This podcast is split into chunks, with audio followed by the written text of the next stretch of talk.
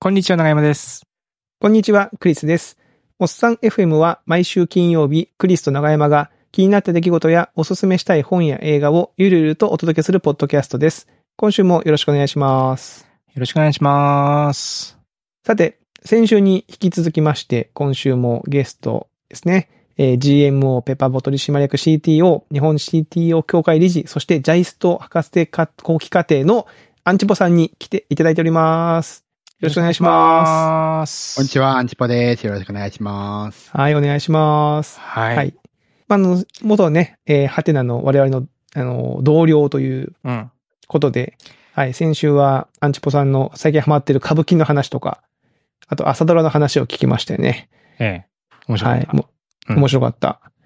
歌舞伎の話とかなんか、ちょっと聞くと見たくなりますもんね。で朝ドラも歌舞伎もね。う。うんん。いや、なかなか興味深い。はい。実はあの収録日の今日はあの、ワウワウで、あの、三谷幸喜さんの三谷歌舞伎を放送してるんで、ちょっと今録画してるんですよ。おアンチポさんご存知ですか？三谷幸喜。はい。あ、はい見たことはないですけど、はい、三谷歌舞伎ありますね。やってますよね。うんはい。ちょっと見てみようと思いました。はい。まあ見ようと思ってから録画してるんですけど、すいません。はい。ということで、あの、後半もアンチポさんにいくつかこうアジェンダをね、アジェンダというかこはいうネタを用意していただいてまして、うん。えーちょっとその辺の話を聞いていこうと思うんですけども、まずは、アンラーニング。アンラーニング。前半がね、あの、歌舞伎の話とか、ドラマの話とか、まあ、なんかそういう、ある種の、かまあ、触れてるカルチャーの話をしたんで、後半はなんかもうちょっとこう、考えとか、あるいはまあ、なんですかね、まあ、年齢なりの何かしらのことであるとか、まあ、もうちょっと身近なこう生活に近いようなはいはいはい。ばな。構成も考えていただいて申し訳ございません。あありりがとうございます。なるほど、なるほど。はい。なんか、アンラーニングってよく言われると思うんですけど、聞きますね。なんかうん。どういうい意味だと思いますか？まあ、なんかこう、や、まあ、ラーニングしてきたことをしてきて、まあ、身についている、まあ、手癖をなくすみたいなイメージですかね。手癖をなくす。ううんん。なんかこう、なんか。手放すみたいなね、イメージがある。うん。なんか、無意識で意識的に、意識しなくてもできることを、要はなんか、惰性でやってることを一旦忘れ忘れるみたいな、そういうイメージで言いました。おっしゃる通りですね。あの、まあ、手癖って言ったのが非常にこう、的確というか、その。ラーニングしたことって言っても、まあ、大きく分けて二つあって、例えば数学とか、英語とか、なんかその、うん。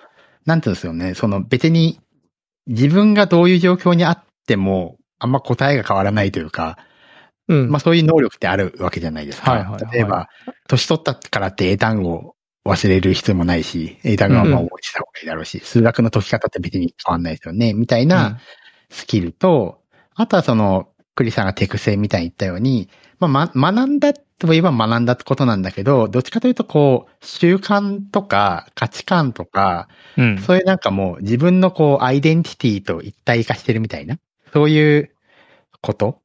ううんんっていうのが、アンラーニングのまあ対象になってくるわけですよね。だからその、うんまあもう無意識のうちに、こう実行できてしまうような、あるいはまあ無意識のうちに自分が自覚しないままに、えー、考えとか行動に反映されるような、そういったものを一旦こう、まあ忘れましょうって言うとあれだけど、まあ一回こう自覚して、うんえまあ忘れてもいいし、あの、変えてもいいし、変えなくてもいいんですけど、まあ一回自覚してちょっと対象化してみましょうやっていうのが、まあ、アンラーニングっていうことなのかなと。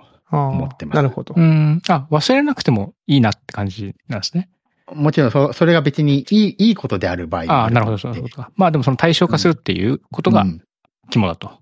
そうです、そうです。やっぱりその、ね、あの、別に、あの、年を取ったからっていう人じゃなくても、若くてもそうだと思うんですけど、なんかある種のこう、ね、成長していくってことは、ある意味では、何か価値観、まあ、こ、うん、逆に言うと偏偏見みたいなのを身につけるってことでもあるんで、うんまあ一旦なんかそれを対象化しましょうや、みたいなことを、結構これは、まあ割、割とこの数年思ってたりするんですけど、まあ特に今年入ってから、やっぱちょっと自分でも意識的にアンラーニングみたいなことを考えるようになったんで、うん。まあの、おっさん FM ですし、うん。おっさんの皆さん、おっさんじゃない皆さんにもそういうことが届けばいいなと思って話題にしてみました。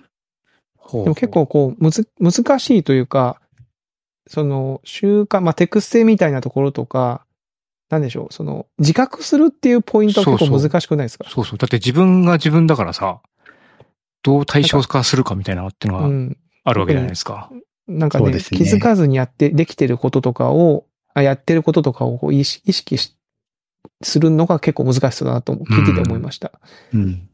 やっぱそれは自分が自分であることの元になってる無意識に動いてるものを気づくっていうのは原理的にまあ難しいわけですよね。うんうんううんん。なんで、まあ基本的にはその人から指摘していただくとか、あるいはその、はいはいはいうんな何か本を読むとか映画を見るとか、まあその、要するに他の人の考えを知るみたいなことがないと、うん。自分だけではなかなかこう気づくっていうのは難しいうん。わけですよね。で、なんか、まあ、アンラーニングのその具体的なエピソードみたいなのちょっとだけ話したいんだけど、うんうんうん。まあ最近もちょっと、最近も結構なんかいくつかあって、まあちょっと軽いとこからで言うと、よく会社とかでワンオンワンとかするじゃないですか。うんうんあ面談みたいなやつ。はい。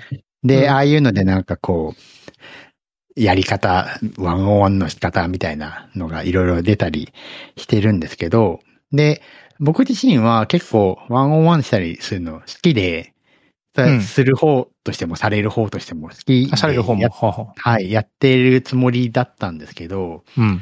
あの、この間、聞く技術、聞いてもらう技術っていう本をちょっと読んでですね。うん。で、それはあの、東畑海人さんっていう、まあカウンセラーの人が書いた本なんですけど、それ読んで、いや、なんか僕がやってたのちょっと違うなってやっぱ思って、ほう。それ、ヤンチポさんが今までやってたワンオンワンっていうのは、ちょっと違ったなっていうふうに。あ、まあ、ワンオンワンが違ったってわけじゃないんですけど、なんか僕の考え方がちょっとああ。固着してたなみたいな感じですかね。う。うんん。っていうことを思って、まあそれはさっき言ったようにその、他他者の考えを知ることによって、自分のその無意識な、なこう今までのこう手癖みたいなのが明らかになったっていうことなんですけど、うん。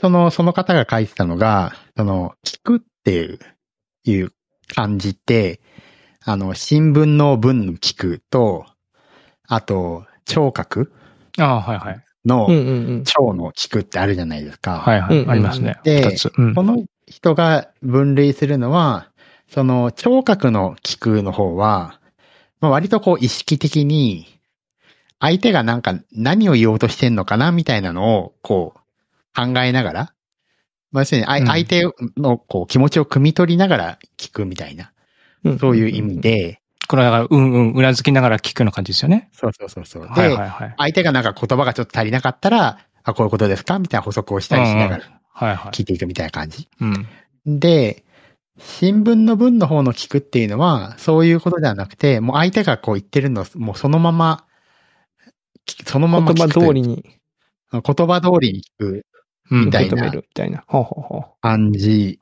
で、まあそういう区別をしていて、まあ別にその区別自体がそんなにすごい新しいかっていうと、そういうわけでもないんじゃないかなとは思うんですけど、うんたまたまなんか僕はそれを読んだ時に、いやなんかどっちかっていうとその聴覚の聞くみたいなことやっぱりやりがちなわけですよね。その仕事みたいな文脈だと。うん。そうですね。それは。う。うんん。なんか話をしてるときに、あ、なんか、この人、この人の、こう、なんていうか、問題解決してあげたいみたいな感じで聞くわけじゃないですか。はいはいはいはいはいそれがはそうですね。はいはいはいはいだから、あ相手がこう、なんかうまくこう言えなかったら、こう解釈を補ってあげたりとか、はいはい。あるいはなんか、この人はこういうことを言いたいのかなっていうのを先回り先回りしながら聞くわけですよね。うんう。ん。だけどなんかそういう聞き方ばっかりしてると、まあほ、本当はなんかこう、相手がそういうわけじゃなくて、まあまあ、ただ話したいだけなのかもしれないし、うん。あるいはなんかこっちが解釈を誘導しちゃうかもしれないし、みたいなところでやっぱ本来なんか聞くという行為があるべきところを、まあ、半分ぐらいしかできないんじゃないかなと思って、うーん。あ問題解決する聞き方はもちろんそれはそれ必要な場合は多いんでしょうけど、うん。だから常にそういう聞き方ばっかりしてるよなと思って自分が。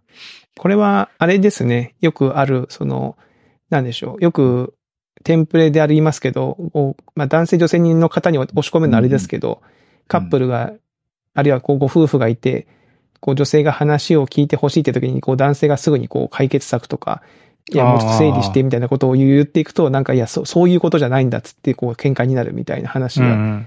ありますけど、だからそれが求められてるのは本当に話をこう、その新聞の文の方で聞いてほしいのに、その相手の方は逆にそのなんか問題解決を問題。解決の方で聞いちゃってるみたいな、すれ違いがある。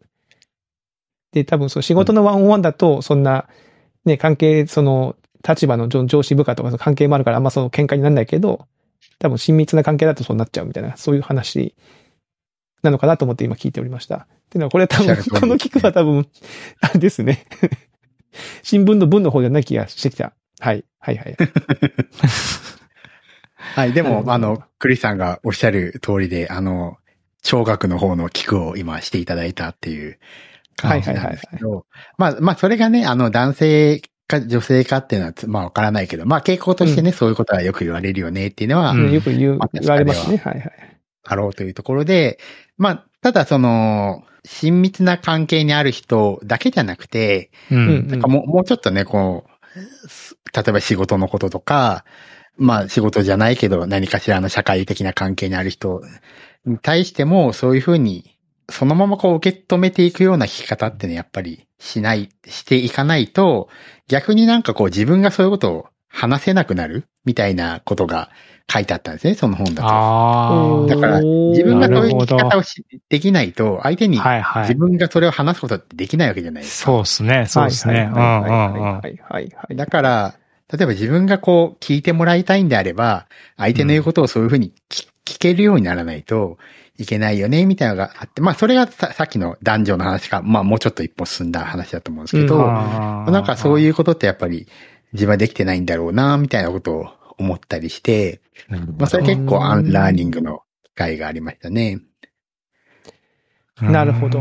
それが、まあ、その体験がアンラーニングだと。なるほそうですね。ど。それ具体で、的な例の一つ。少なくともまあその自分の聞き方のモードみたいな、手癖みたいな意識化、対象化は、まあできて、まあそれをじゃあ、望ましい方向に持っていくまでがアンラーニングなんで、まあそれができるかどうかってのはまあこれから次第ですけどなるほど。うんなんかまあ、まずは対象化してと。対象化しないとねっていうのはうん、まあね、確かに。ありましたね。うんで、そ、の、さっきその聞くモードの男性、女性のこう、よくあるすれ違いみたいなうん話をしてくださったんで、まあちょっとなんか、アンラーニング的なところからその、まあ男性、女性というか、まあ僕らはみんな男性なんで、うん男男性に関することをちょっと話をしたいと思うんですけど、はいはいはい。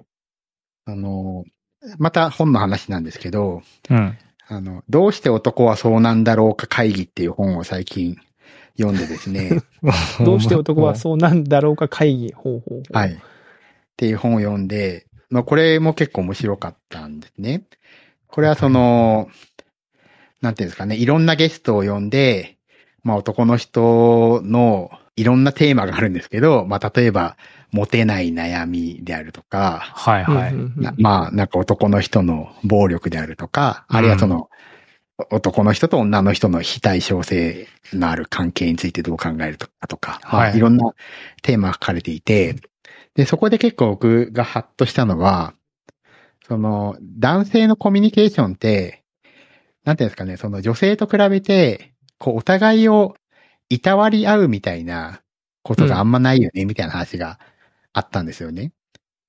で、それはどういうことかっていうと、いたわり合うっていうのは、例えば、その、精神的な面とかもあるし、たこういう辛いことがあったんだよ、みたいな話を、お男の人同士でこう、するみたいなことがあんまりないよねっていうのがあって、確かに言われてみると、例えば女性が二人で喫茶店とかで、こう、お悩み相談みたいなのしてるのって、まあよくあるんじゃないかなと思うんですうんよね。うん。うん。たまにこう聞いちゃったりするね。隣でやってるのね。うん。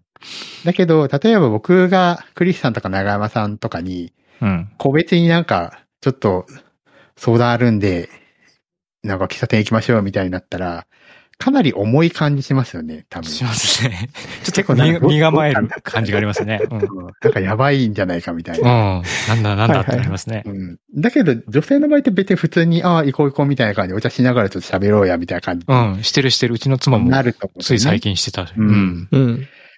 で、要するにその男性のその、いたわり合うのが少ないって、まあ、す具体的にはそういうことなんですけど、うん。で、それがなんでそうなるかっていうと、その男の人っていうのは、例えばその自分の気持ち、そのう、ん。まあ仕事でも、あの、プライベートでも何でもいいんですけど、その自分の気持ちがこう、大変だ、みたいなのを、こう、うまく語れないというか、その、うんおしゃべりに消化するような形で語るようなことがし下手なんだって話があって、で、確かにその、あんまそういう、さっきの喫茶店ので軽くね、お茶しながら相談みたいなことも重くなっちゃうぐらいだから、やっぱりそれってその、日常的にそういうかことをしないからそういう重い感じになるわけで、やっぱりその、スキルとしてこう、もうそれもある種のスキルだと思うんですけど、そういうなんかおしゃべりが上手じゃない。つまり自分のことをこう言語化して、相手にこう重くない形で相談できるようなスキルっていうのがやっぱり低いわけですよね、相対的に。あうーん。で、それは今のは、あの、メンタル的な気持ち的な話ですけど、例えばうんその、フィジカルなことにもそれは同じようなことが言えて、例えば女性の人は、こう、お化粧をされる方が多いかあ。ら、うんうん。そう、例えば毎、毎朝こうお化粧してると、こう肌の調子とか、ね、そういうのが多分すごく解像度高く自分の調子がわかると思うんですよね。うんはあそうなんか昨日飲みすぎてちょっと調子悪いとか。はいはうんい。だけど、男性の場合って、その、まあ、最近はね、若い人もお化粧する人いますけど、うんあ、の、じゃあ飲みすぎて翌朝ね、顔の肌の調子が悪いみたいな、あんまそういう解像度で自分のこと見ることってあんまないと思うんですよ。確かに。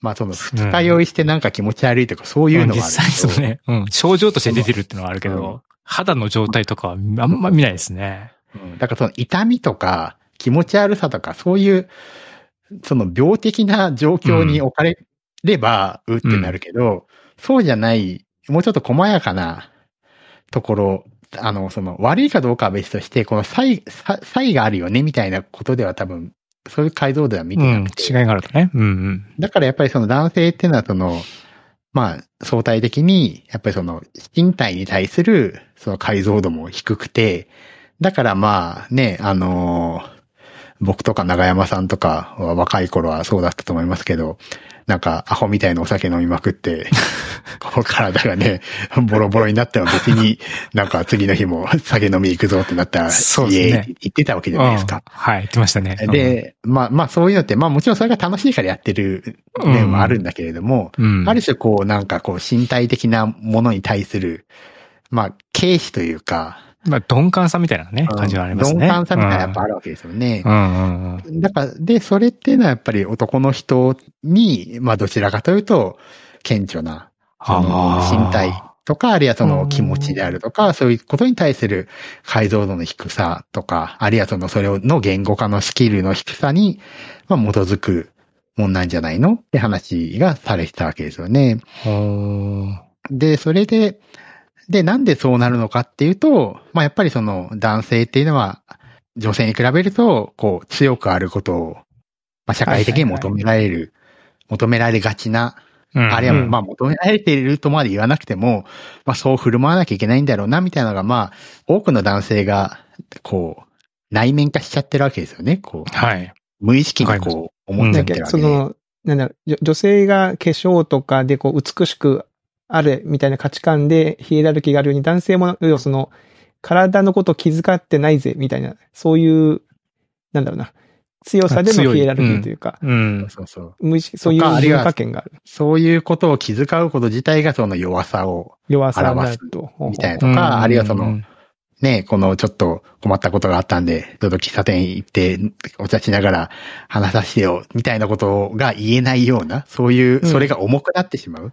はいはいはい。だから、男の人がそれを言うってことは、そんだけよっぽど大事なことなんだろうみたいに感じられるってことは、逆に言うと、それだけ、その、弱さを見せることが重大な問題だというふうに認そうですね。識されてるってことですよね。だから、まあそういうその男性のその立ち位置みたいなのが、まあそれは別に本人が悪いとかそういうことではなくて、うんまあある、ある種そういうのを子供の頃から知らず知らずのうちにまあ自分の価値観として動いていて、うんで、まあなかなかそういうのってその、わかんないと思うんですよね。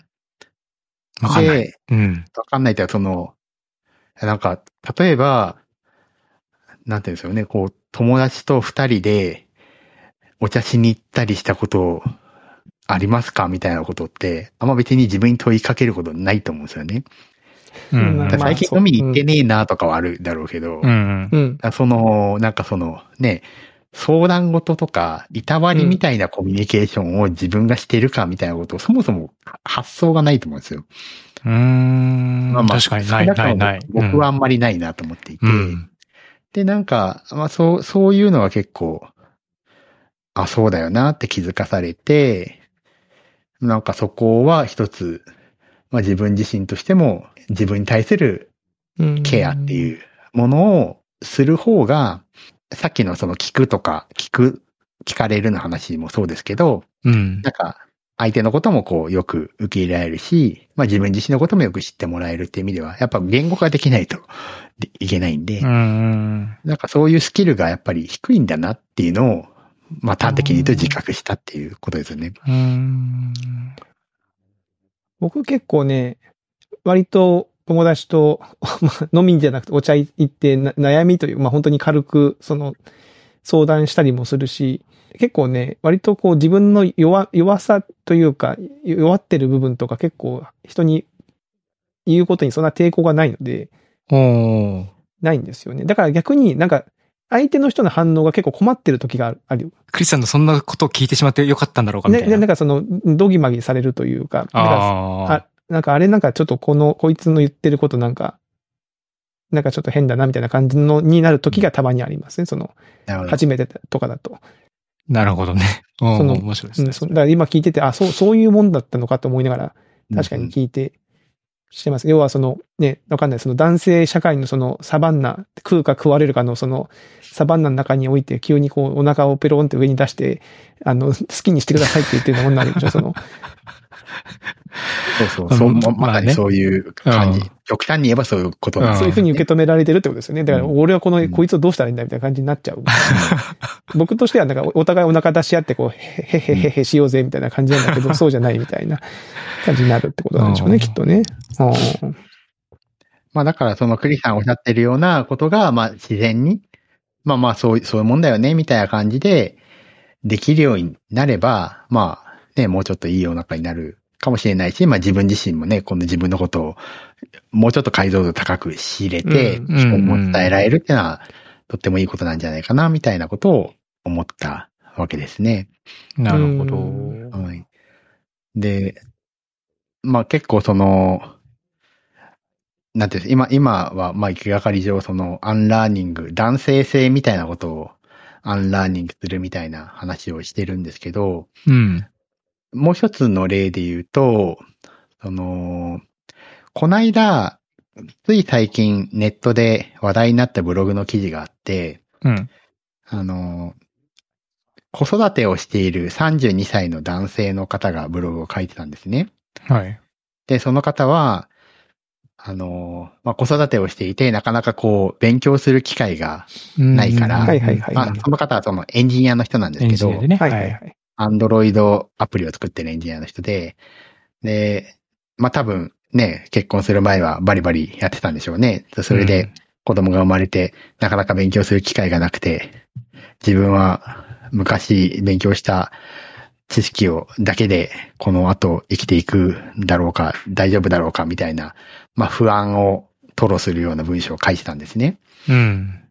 で、それ自体はまあ、何、何も反対するとかないというか、まあうんもう本当にそういうことあるだろうな、というふうに思うんですけど、あまあ僕自身はその子供がいるわけじゃないんで、その実感としてはともかくとして、うん。あすごい切実な話だなと思うわけです。で、えーまあ、例えばその、その人が僕の同僚だったりして、なんかね、そういうふうに思ってるんですよって言われたら、まあ、うん。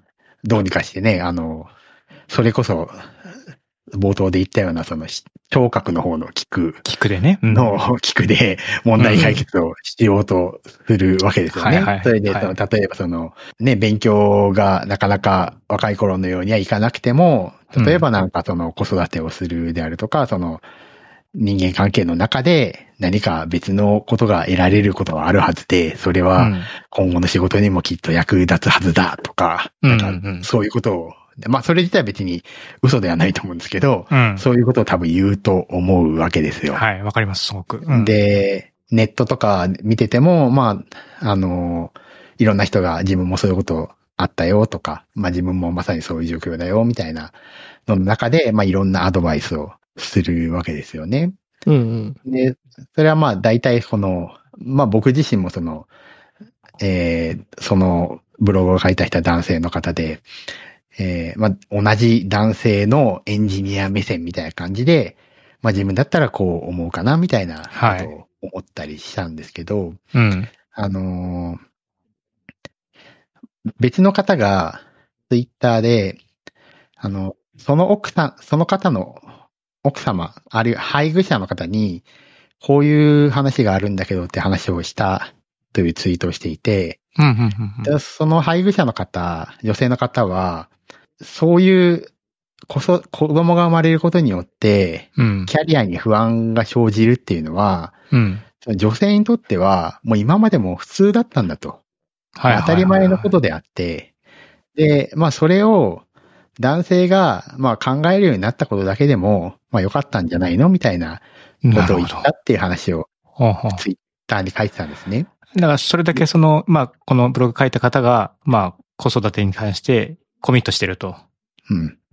からこそ、そうそうそうまあ、そういった不安とか悩みとかが生まれてると。そうです。それが、まあ、そうなった、なったんだねっていうことですようね。んっていうことを書いてらっしゃって、で、あの、それは別にあの、もちろん今長山さんおっしゃったように、そのブログの書いた人が、いや、そんなことは別に男の人が今更心配したって、みたいなそういう貶める意図じゃなくて、うん。まあまあそういうのをちゃんとみんな考えるようになってよかったねっていう意図なんですけど、うん。ただなんか僕とか、まあ僕はそれを見て、なんていうんですかね、やっぱ男性のエンジニア目線で同一化して、うん。こうやったらいいんじゃないっていう問題解決的なことしかやっぱ考えてなかったんで、はいはいはいはい。で、その、まあ女性にとってはそれはもう当たり前というか、当たり前じゃ、であってはいけないんですけど、うん。さも当たり当たり前かのようにうん。扱われてきたような問題だっていう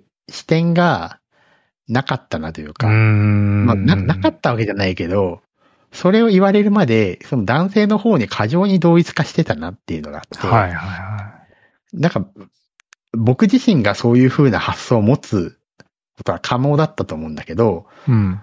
なんかそうじゃなくて、過剰にその、まあ、聞くの方、聴覚の聞くの方に思い入れちゃって、うん。問題解決的になっちゃったな、みたいなのがあって、うんうん。なんかそれは結構最近、あ、なんかもっとね、こう、俯瞰して考えるみたいな視点がやっぱないといけないなっていう、そこはもう本当に思考の癖みたいなところがあらわになったなっていうのはすごく思ったっていうことがありましたね。なるほど。うーん。まあ確かにその視点の置き方とか、そのどのぐらい俯瞰して見るかとか、確かにそのアンチポザにおおっしゃっていただくと確かにそうですよね。その、なんか、うん、なんかなるほどなと思って、自分もなんか心当たる話がありそうだなと思って今聞いてました。なんか、う。うんん。これ、一つその、例えばアンチポップさんは、まあ、本を読んで、なんかその新しい視点を、まあ、獲得するというか、あこう気づきを得るというか、っていうふうな感じだと思うんですけども、こう漫然と本読んでると別にそういう状態にならないと思うんですよね。うん。で、多分インターネットの記事とかもなんかまあ漫然と見てるとそういう感じにならないと思うんですけど、なんかそ、それはなんかやっぱりこうアンラーニングするぞって意気込みがあるからこそ、そういう気づきとか視点が得られるっていう感じなんですかね。それは個人的には自分としてはそういうふうに思ってますよね。やっぱりその、あまあ、もちろん普通にラーニングするって意味で読んでることもありますけど、あ。はいはい。あの、できればその、まあ、新しい視点を得るってことは、まあ、基本的にはラーニングであり、今までのものをこう、ひっくり返すようなラーニングになり、うん。で、どっちもあると思うんですけど、うん。まあ、そうあればなと思って読んでるんですが、ただ、ね、さっきのその、女性のキャリアの話で言うと、まあ、別になんか本を読まないと知れないようなことではなくて、まあ、ある種はいはい当たり前の話ではあると思うんですよね。そうですね。当たり前っては別にそんなになんか、すごく新しいことではなくて、うん。はい。まあね、今までもいっぱい言われて今までにあったってことがうん。うん。具体的に自分の文脈になった時に出てくるかっていうのはまたちょっと違う話だと思うんですよ。うん。うん。だからその本を読んで知識を、がありますよっていうのと、うん。その具体的に自分のこう思考の現場において、うん。その発想が出るかっていうのって、多分訓練みたいなのもいるから。そうですね。はい。うん。だから、まあ、だから別に本、本読んだりすることが意味ないっていうことではないんですけど、うん。なんかその、例えば、ある種のフェミニズムであるとか、うん。まあ、リベラルな考え方みたいなのをうん学んでいくってのも当然重要なことではあるんだけれども、うん。そういうその思考の現場において、こう、とっさに、こう、ね、俯瞰的に、あるいはいろんな多様な視点を同時にこう並行して考えられるように、やっぱならないと、やっぱ、ただ知識を持ってるだけっていう。そうですよねうん。だけど、じゃあ本読んで知識、視点を得てればそれが出てくるかっていうのはなかなか難しいそうですよね。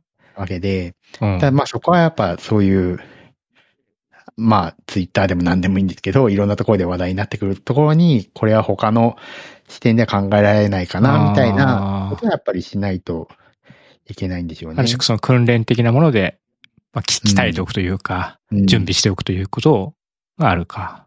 なんかあれですね、その、自分の思考の延長線上にないであろう意見とか、うん。その言葉とかを聞いたり見たり読んだりしたときに、そのもう全く受け入れないっていうか、なんじゃそりゃっていうふうに反応するのか、そういう見方もあるのかって、まあそっち側に一度その視点を置くなり、こう、なんかこう気持ちを移動できるかどうかみたいなのも結構基礎かなと思って、うんななんかその、ね、自分の、あなんかなんでそんなこと言うんだよとか、そそういうこと言ってんじゃねえんだよっていうふうに思っちゃう人も世の中に結構いいるんだろうなと思って聞いてうんましたね。うん。なるほど。アンラーニングな。なるほどね。うんまあ、アンラーニング、まあ一般的な意味でのその、ね、価値観や手癖みたいなのを、まあ、なくして、なくしてっていうのはあれですけど、対象化して、まあ見直していきましょうっていうのもあるし、まあ特に、あの、まあそれはもちろん仕事的な意味でも、あの、考えてるんですけど、まあもうちょっとこの自分の生活に近いところで言うと、やっぱその男性性との付き合い方というか、自分が、その、男性であることに対する対象化みたいなのを、うん。やっぱもうちょっとこううまくやらないと、さっき言ったようなその自分のことをちゃんと解像度高く見つめてこう話していくみたいな。あるいはそそのことによってより良いコミュニケーションが生まれるみたいなこともできなくなってくるし、あるいはその、なんですかね、この何かしらこのジェンダーにおけるこう非対称的な関係があるところに対して自分がこう適切なうん。態度を取れないみたいなことになるのが嫌だなと思っていて、うん。まあとはいえなかなか難しいんで、うん日々やっぱそういう、うん。なんですかね、もう本当に生活、日常的な話ですよ。だからもう本当になんか、あの、自分の体の状態がどうなってんのかとか、なんか、あまあ、ね、け化粧したりとかまでは なかなかできないんであれですけど、うん。まあなんかその辺の、まあ健康に気遣うみたいなことも、まあね、この年齢とか40代とかになってくると、健康の話しかみんなしなくなるな、みたいなのはあるんですけど、ねそれはそれでその、あのーおじさんが、あ、その本でも書いてあったんですけど、なんかおじさんがグルーミングしてるのが健康の話なんだみたいな話が書いてあって、あ、だからその毛づくろいする毛じゃないですか、づくろいね。うんあることが。はいはい。うんだからおじさんはなかなかその日常的な形でうん。いたわり合うってことができないから、うん健康の話をすることによって、結果的に、いたわり合うみたいな。ああ、そっか、俺も調子悪いんだよね、みたいな感じになってそう、そうそうそう。ああ、検査の結果がとかって話をすると、うん。年齢がある程度いってきて、みんなけん、どっかしらこうガタが来てるから、別に話しても、うん。自分で弱みを出してるわけじゃなくて、うん。ただ話題、トピックとして出してるんですよ、みたいな。なるほどねーズがあるわけじゃないですか。現状確認会みたいな感じですね。そうそうそう。うん。それで、まあ、あの、結果的にはまあ、大変だね、みたいなことを、いたわり合う効果になってるっていういう話があって、あーまあまあ、別にそれは悪くはないんですけど、まあそこからもう一歩進んで、うん。単にそれ、それだけだと、あんまその意識的にやってるわけじゃなくて、うん。結果的になんかね、そういう、おっさんが健康の話してないみたいなうん感じになっちゃうんで、まあもうちょっと一歩進んで、まあ自分の体なり、心なりを解像度高く見つめてお話をできるみたいなおじさんたちの関係ができると、より、なるほど。うん面白いな。なんかあの、あれですよね。アンチボさん、まあ、先週、鹿児島出身っていう話で、私と同じ鹿児島出身って話しましたけど、うん。やっぱこう、じ自分で振り返ってね、そのか鹿児島、まあ、九州って結構やっぱその男性性が多分、より強いというか、か。多分結構強烈なんじそうなんすかね。ゃないかなと思ってて、うん僕はなんかそれを目の当たりにして子供の頃に、なんかこ、うんこれはなんかこうじゃ、こう、これは良くないって思ったんですよね。あ、違うな、みたいなのは。そうそう、僕は反面教師に完全にしてて、ああ。なんかこれは、こう、こうじゃ、うん、なんかこう、こういうのは良くな、良くないというか自分には合わないな、みたいな感覚だったかもしれませんけど、うん。うん。みたいなのがあったのかなとちょっと聞いてて、あの、男性性みたいな話の時にちょっと思、思いましたけどね。なるほね。うん。アンチポさんの、どうですか？その、鹿児島の、では、その結構その、男性の強さみたいなのがより強く求められたりしませんでした？うん、まあなんかつ強さみたいなのと同時に、まあ男の人は別に適当でもいいからみたいな、逆の意味で、そう、免除されるみたいな。テゲテゲでね、いいからみたいなね。そうそうそうそう。うん。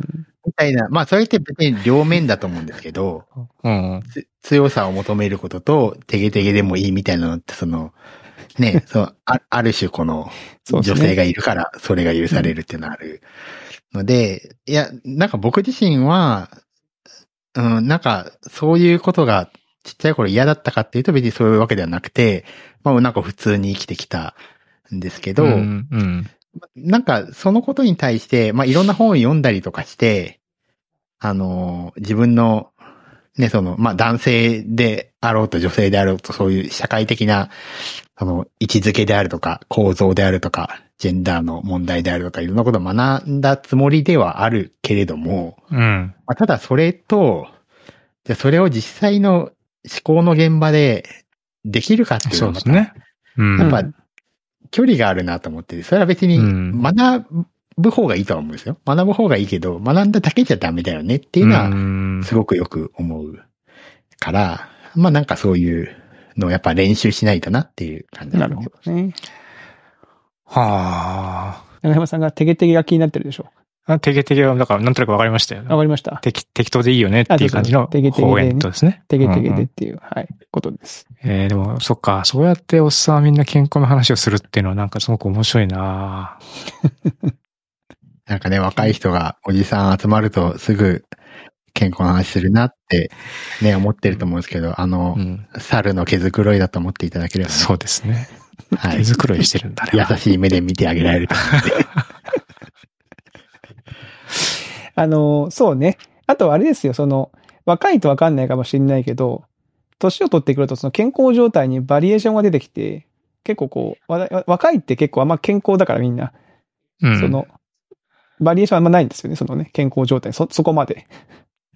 年を取っていろいろと出てきますから、その肝臓がとかなんか腰がとかさ、ああ、そうね。人によってね。で、話題、話題の、話題のそのフィールドが広いので、うんうんいいんですよね。はい。話しやすいですよ。話しやすい。うん話しやすい。話お前はそっち系かみたいな話になってね。うん。あグルーミングね。なるほどね。いやー、面白かった。あ。はい。と言ってたら結構時間がいい時間になって。またいい時間になっちゃいましたねさんが用意してくれたアジェンダがいくつか入らなかった。はい。これ3回必要でしたね。ね。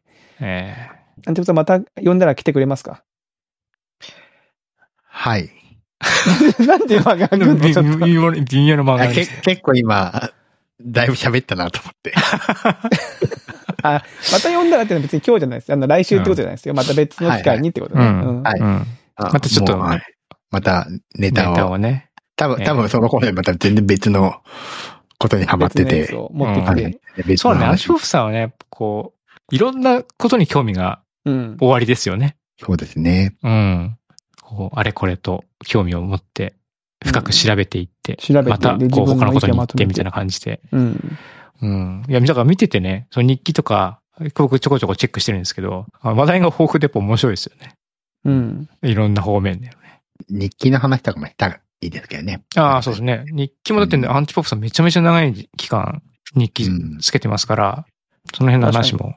うん。最近はだって Scrapbox に移動された？そうそうそう。ああいうこう、遍歴の話とかもね、聞くだけで、聞くそれだけで多分も30分以上かかっちゃいそうですけど。確かに。日記を書くってことね。うん。はい。まあ、その辺はまた今度聞きたいと。ちょっとまたぜひ、はい。はい。思います。最後にあの、アンチポさん、あの、そんなに効果ないかもしれませんけど、お知らせとかがもしあればと思うんですけども、はいい、かがでしょうか？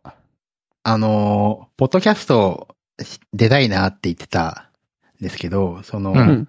ぱちょっとおしゃべりしたいなっていうのがやっぱあって、人と最近僕もそのオフィスにも結構行くようになって、オフィスで喋ったりうんするんですけど、やっぱこの2年ぐらい、いや、わかります。喋りの総量がやっぱ減ってるのは間違いいや、ない。すごいわかりますよ。うん。で、特に飲みにあんま行かなくなったんで、知らない人うんと特に喋らなくなったと思うんですよね。はいはいはいはい。うん。で、それでその、まあ、ポッドキャストでも、まあ、何でも、その、いろんな人とこう話したい。まあ、それ自体面白いんで、うんやりたいなと思ってて、で、あの、ミーティーっていう、あの、オンラインミーティングをマッチングするサービスがあると思うんですけど、はいはい。あの、そこで僕もあの、部屋というか、その、うん Meety の、なんていうんですあれ、なん、なんていうのかわかんないけど、えー、僕と話せる。話す、マッチング。するためのページみたいなのがあるんで、あの、ぜひ、あの、ショーノート的なところにでも載せていただいて、貼っときます、貼っときます。ぜひ、あの、おしゃべりしましょうっていうのを、あの、誰でも。でおしゃべりしたら、アンラーニングの話とか、歌舞伎の話とかも聞もう何でもいいで。かできるし、はい。あの何でもどんな、まあ、アンチポさんに自分のうんことを聞いてもらうってこともできるわけですね。そうですね。な、なんか僕も知らない人と喋って、いろんな視点が得られるっていうのは、まあ、さっきのアンラーニング的な観点でもすごく重要だったりするんで、ああ。なるほど。ぜひ喋りたいなと思います。なるほど。はい。興味がある方ははい。ぜひぜひあの、アンチポさんと喋りたい。まあ、今日ね、はいあの、このおっさん FM の感じを聞いていただいて、はい。うんなんか多分ね、話したいって人多分いると思うので、うんぜひとも、ミーティー経由で申し込んでみてください。はい。はい。ということで、はい。アンチポさん2週にわたりありがとうございました。ありがとうございました。はい。ありがとうございましたさすがになんかすごいためになった。僕もなんかすごいなんか勉強になりました。うんはい。ありがとうございます。ということで、えー、今週のおっさん FM は以上となります。えーまた来週お会いしましょう。さよなら。さよなら。